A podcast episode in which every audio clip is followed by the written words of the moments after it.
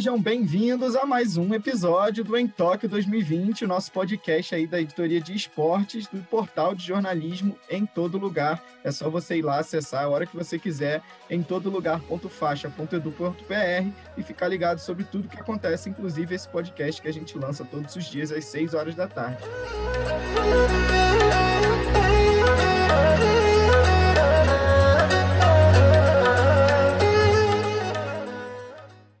O episódio dessa segunda-feira, dia 26, traz o que de melhor aconteceu lá nas competições em Tóquio, que teve direito aí a medalha, uma super especial medalha para o skate feminino, ah, mas teve, tiveram algumas eliminações precoces também, então vamos ficar ligado o que, que aconteceu a partir de agora.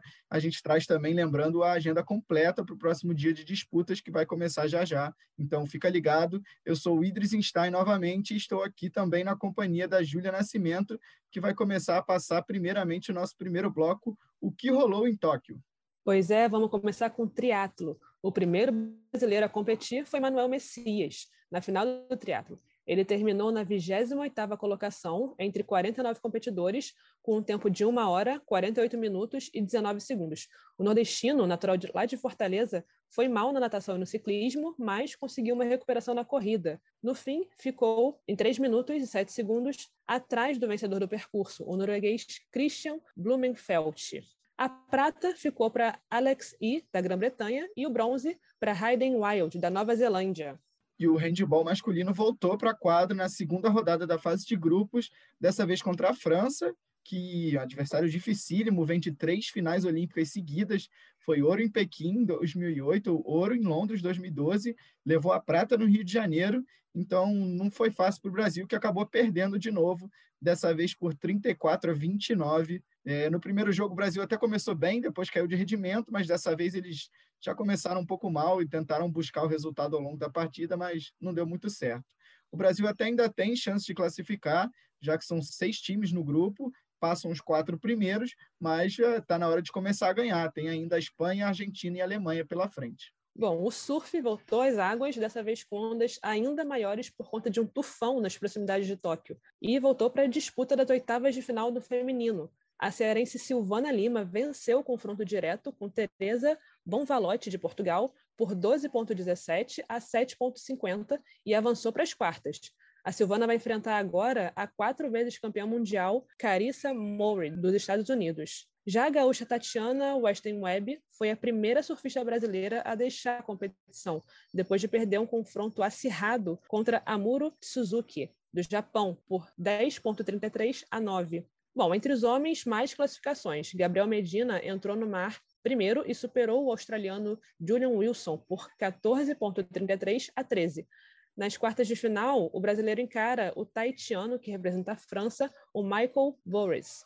Na sequência, Ítalo Ferreira passou pelo neozelandês Billy Stermend por 14,54 a 9,67. O próximo adversário para chegar nas semifinais é o japonês Hiroto Ohara. Já pelo Taekwondo, tivemos primeiramente o brasileiro Ícaro Miguel, que acabou perdendo por 22 a 3 para um italiano aí fortíssimo, Simone Alessio, logo nas oitavas de final da categoria, na primeira luta da categoria até 80 quilos. E aí, na sequência, um pouco mais tarde, começou a saga da nossa brasileira, a Milena Titonelli, de 22 anos. Ela começou enfrentando a Juliana Al-Sadek, da Jordânia, a luta foi bastante apertada, mas terminou com vitória da brasileira, que largou na frente nas oitavas, venceu na categoria dela, que é até 67 quilos. Aí na luta seguinte, pelas quartas de final, acabou perdendo para a croata, a Matea Gelic, é, que inclusive era a cabeça de chave número um da competição. E com esse resultado, então, ela foi para uma repescagem contra uma haitiana chamada Lauren Lee e conseguiu vencer essa repescagem, garantindo uma vaga aí, pelo menos, para a disputa do bronze. Já na manhã de, de hoje, conseguiu chegar nessa luta do bronze, mas acabou perdendo para a Costa Marfinense, a Ruth de Gasby, de 27 anos, que é número 2 do ranking. Infelizmente, não foi páreo para a brasileira. A brasileira acabou perdendo numa disputa até um pouco acirrada, por 12 a 8, mas fato é que a brasileira acabou ficando sem medalha, infelizmente. A última dupla de vôlei de praia brasileira finalmente estreou em Tóquio e também com vitória. A Ana Patrícia e a Rebeca venceram a dupla keniana Makoka e Kadambi por 2 sets a 0, com um 21 a 15 e um 21 a 19. O Brasil fechou bem a primeira rodada com 100% de aproveitamento entre as quatro duplas brasileiras. Já quase na virada da noite aí para madrugada, o Eduardo Barbosa entrou nos tatames aí no judô. Ele foi enfrentar o Guillaume Chape, lá da França, mas ele acabou perdendo logo na estreia. Não deu muito para seguir na competição, perdeu logo na estreia nessa que era a categoria até 73 quilos. Ele perdeu só lá no Golden Score, mas infelizmente ficou pelo caminho. Na natação, tivemos a final do revezamento 4 por 100 metros nado livre e ela foi emocionante até o fim, mas não para os brasileiros. O Brasil ficou na última colocação e a disputa foi entre americanos, italianos e australianos. E deu Estados Unidos, de novo, décimo ouro nessa prova. O Fernando Scheffer, por outro lado, ficou em terceiro na sua bateria na semifinal, garantiu o oitavo lugar e último tempo e vai para a final dos 200 metros livre. Ele tenta repetir o feito de Gustavo Borges, que foi prata nessa prova em Atlanta, 96. Já o Guilherme Guido, que também estava disputando semifinal, mas a dos 100 metros costa, ficou só com o último tempo na sua bateria, apenas o 15º dos 16 nadadores, e não avançou para a semifinal. A vela entrou também nas águas de Tóquio para a terceira e quarta regata da categoria laser masculina, onde o Robert Chat está disputando. Ele acabou pulando aí da 11 colocação, foi para a oitava posição na, aí no ranking entre todos os atletas. Ele ficou em décimo na, na primeira regata do dia e em quarto na segunda, foi bem na segunda.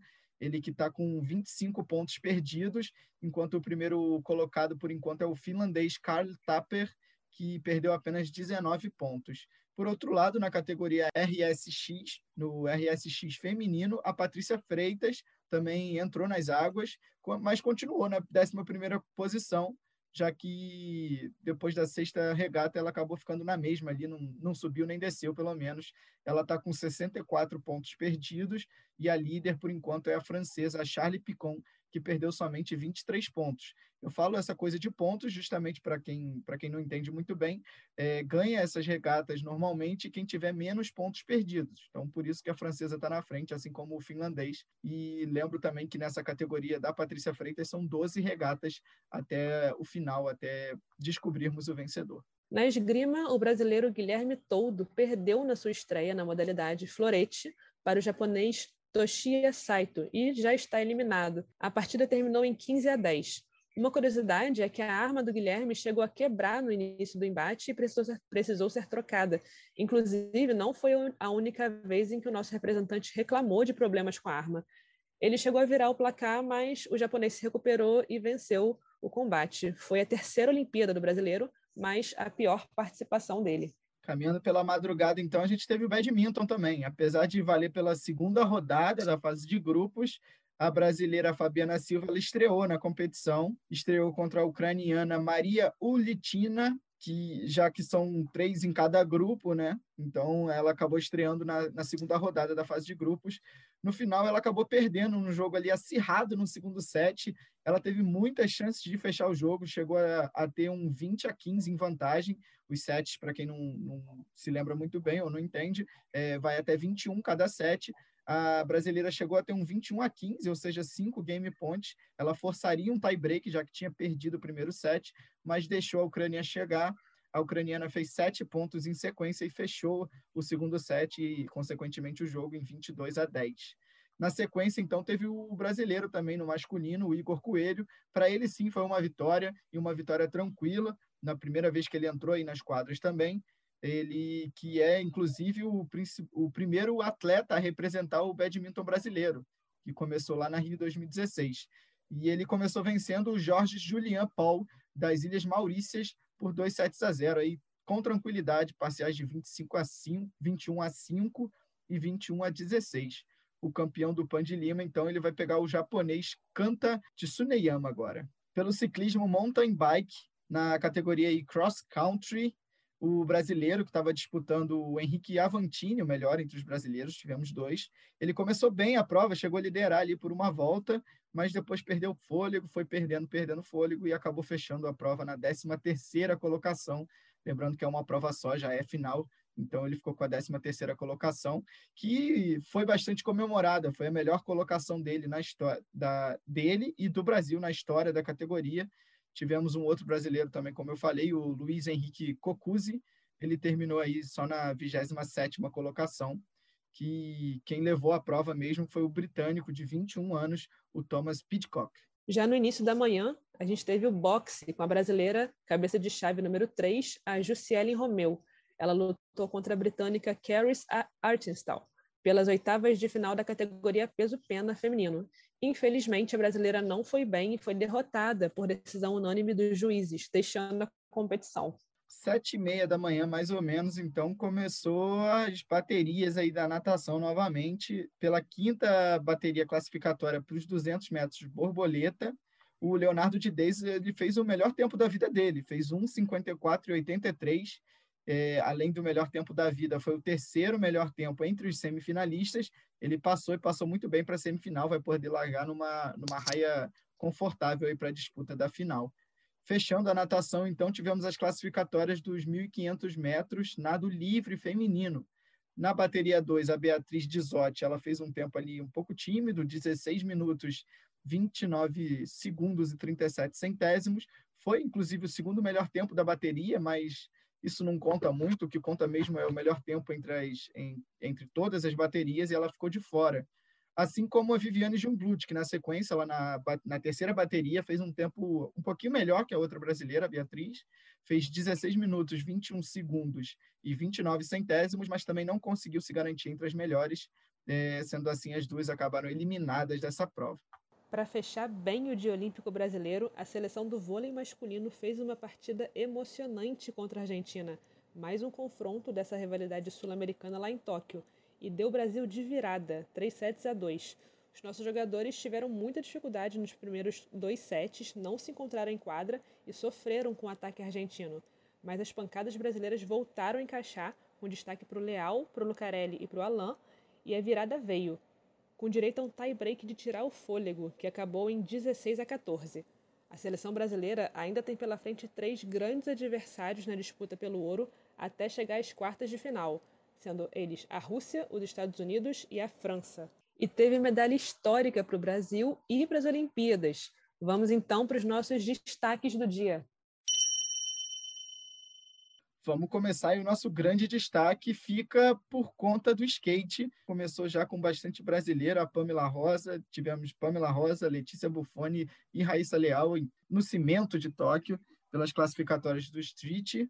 Começando no início da noite, a emoção foi até varando a madrugada ali, até uma e meia da manhã, para até, enfim, ter uma medalha. Mas vamos começar pelo início, a medalha, apesar de ter sido conquistada pela Raíssa Leal, a gente teve outras duas brasileiras que tentaram lugar na, na final, mas não conseguiram. A Pamela, a Pamela Rosa, ela começou na terceira bateria ali com cinco atletas, que lembrando que as oito melhores se classificavam, então ela precisava ficar entre as oito melhores. Ela acabou arriscando um pouco nos golpes, errou em muitas vezes e acabou ficando com um, uma pontuação um pouco arriscada, ficou na sexta melhor pontuação, faltando ainda a última bateria, que era das outras duas brasileiras, a Letícia Buffoni e a Raíssa Leal. E aí entraram as duas brasileiras e essa última bateria foi de arrasar realmente, só tinha peso pesado e com isso a Pamela Rosa acabou caindo lá para a nona colocação. A Letícia Buffoni também ficou fora, ficou com a décima. Foram as duas ali na, na pontinha, na boca da classificação, mas a última classificada foi a, a americana lá, a Slobone, que pôde se classificar.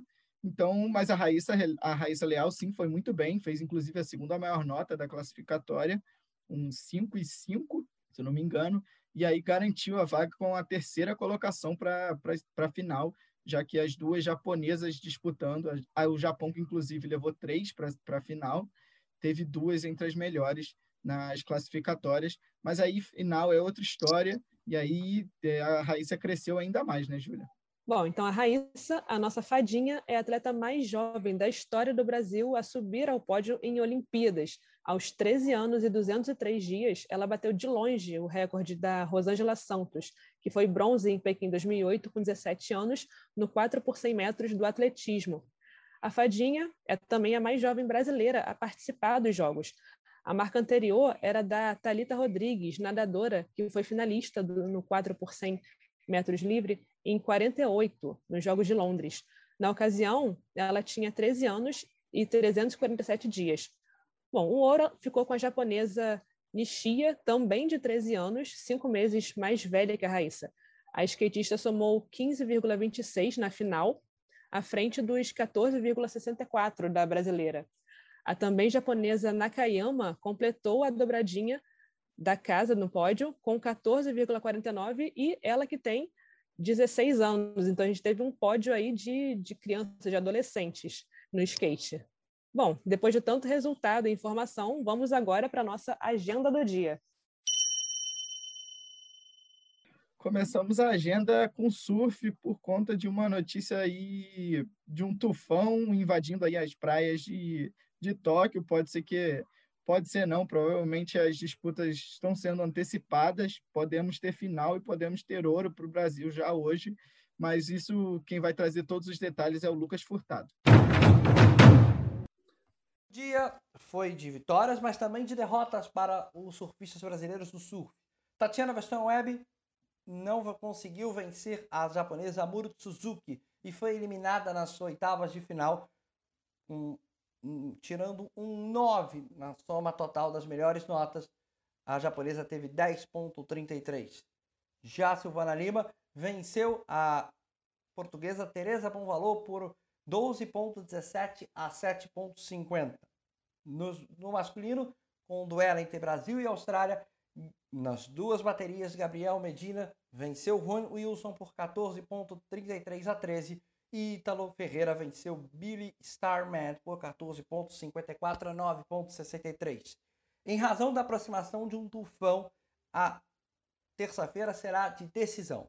As finais foram antecipadas, ou seja, além das quartas de finais, a partir das 7 da noite para os homens e das 9h24 para as mulheres, também e das semifinais, às 11h48 para os homens e à 1 da manhã para as mulheres, vamos ter disputa do bronze e do ouro também fechando o dia. A disputa do bronze masculina às 2h16 e a das mulheres às 2h52. Homens que vencerem as semifinais voltam ao mar às 3h46 da manhã para a disputa do ouro. As mulheres que vencerem as semis vão brigar pela tão sonhada medalha olímpica às 4h31. Nas quartas de final, Gabriel Medina enfrentará Michel Borres às 7h36 da noite. Em seguida, às 8h12, Ítalo enfrenta o japonês Hiroto Ohara. Silvana Lima entrará às 10h36 da noite no mar e vai duelar contra a estadunidense Carissa Moore. Lucas Sortaro para em Tóquio 2020. Agora a gente fica por dentro do triatlo feminino, também com Lucas. Nessa segunda, a partir das seis e meia da tarde, acontecerá a prova feminina.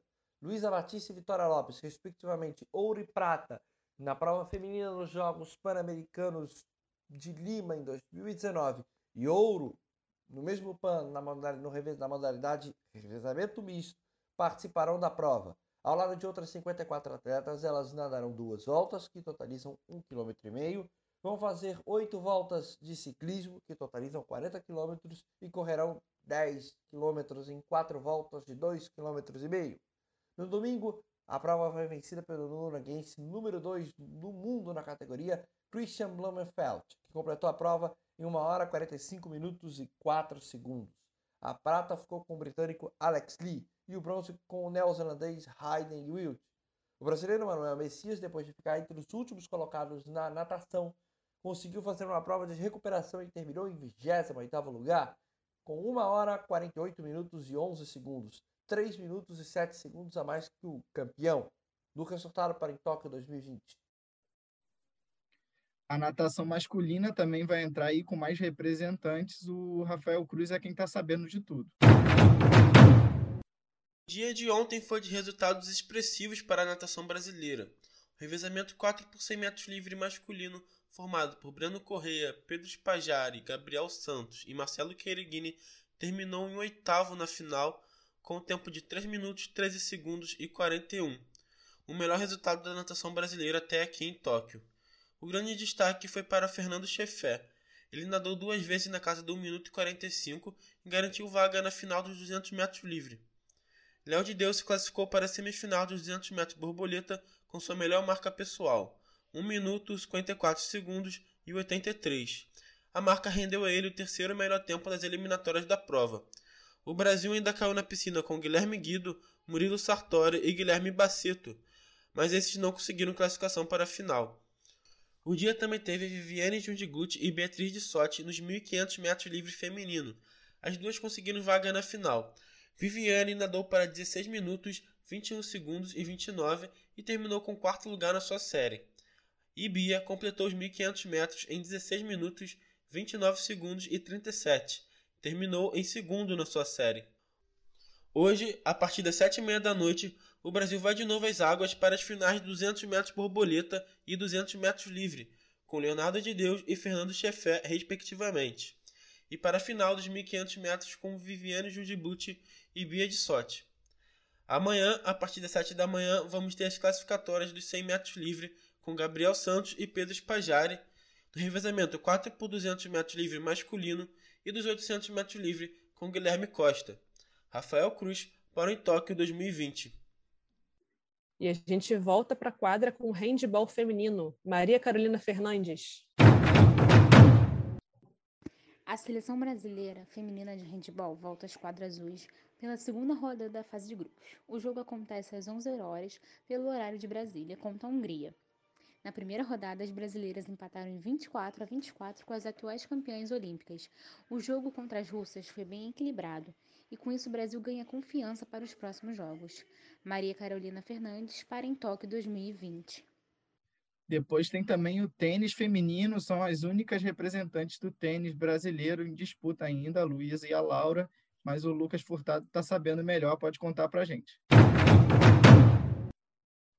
Luiz Stefani e Laura Picossi, pelo, pelas duplas femininas, vai enfrentar nesta terça-feira a dupla da República Tcheca, Carolina Pliskova e Marqueta Trafondosova, no último jogo do dia da quadra 1 e que será o grande jogo do dia das duplas femininas e das duplas no geral.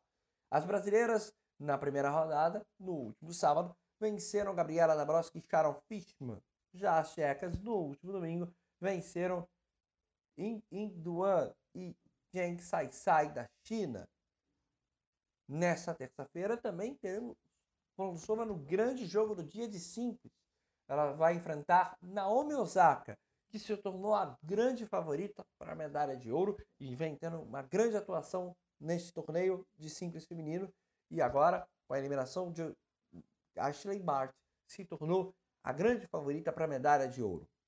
Como você pode notar, no eu acabei de citar a atriz Jang Sai Sai. Pois bem, tem uma correção a fazer. No episódio 5, eu citei o nome dela erroneamente. Como você acabou de ouvir, é Jen Sai Sai e não Sai Sai Jen, como eu afirmei. Eu peço desculpas pelo erro que cometi no episódio do 5 no último sábado. Lucas Furtado para o Em Tóquio 2020. O boxe feminino vai ter representante hoje também em Tóquio. O Rafael Cruz está por dentro de tudo que está acontecendo.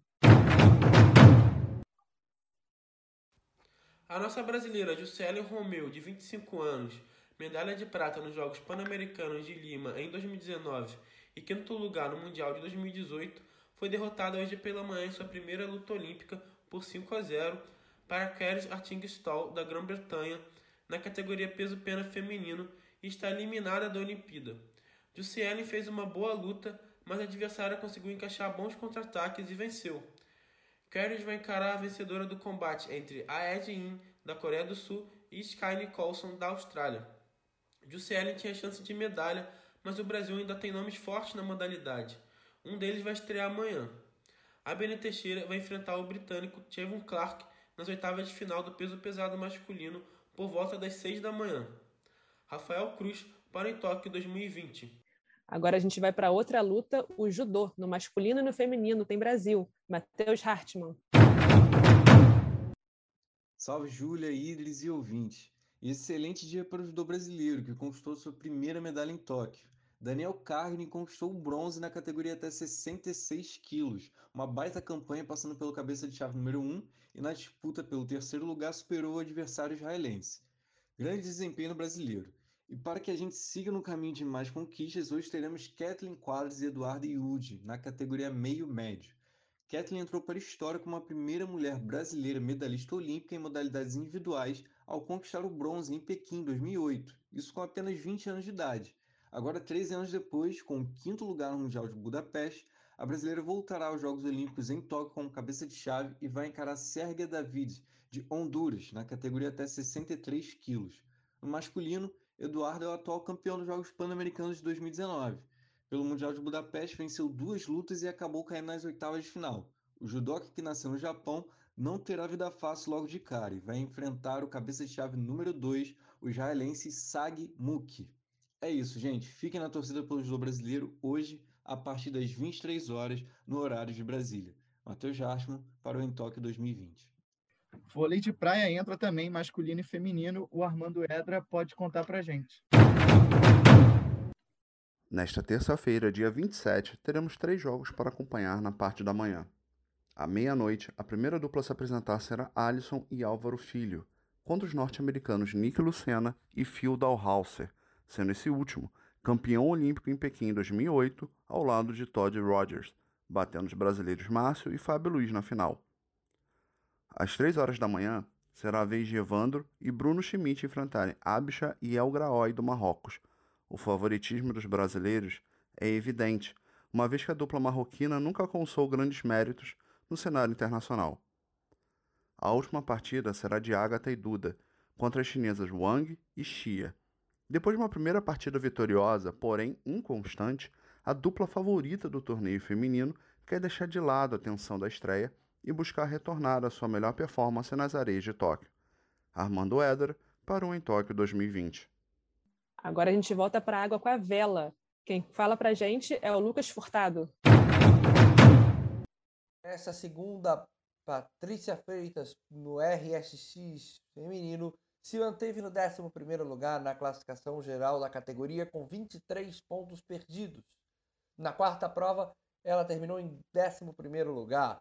Na quinta regata, ela ficou em 12º e na sexta em décimo.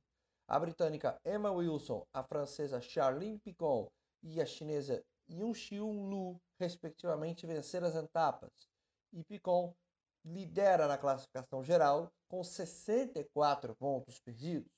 As regatas 7, 8 e 9 acontecerão na madrugada de terça para quarta, meia-noite e 15. No, na laser masculino, Robert Scheider conseguiu o oitavo lugar com 25 pontos perdidos na classificação após um bom desempenho na terceira regata, onde chegou em quarto lugar. Antes da segunda prova, terminou em décimo.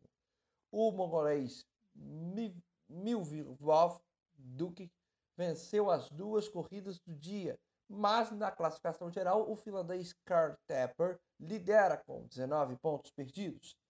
Excepcionalmente, nesta madrugada de segunda para terça, a partir da meia-noite 15, ocorreram três regatas, já que no domingo ocorreu apenas uma.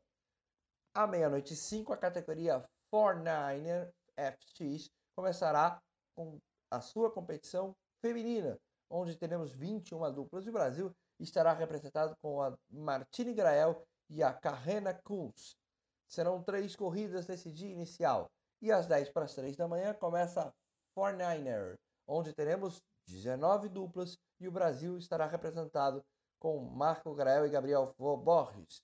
Por fim, a 1 e 5 da manhã começa a categoria FIM masculina, com duas corridas. E teremos Brasil. Jorge Sarif está na disputa.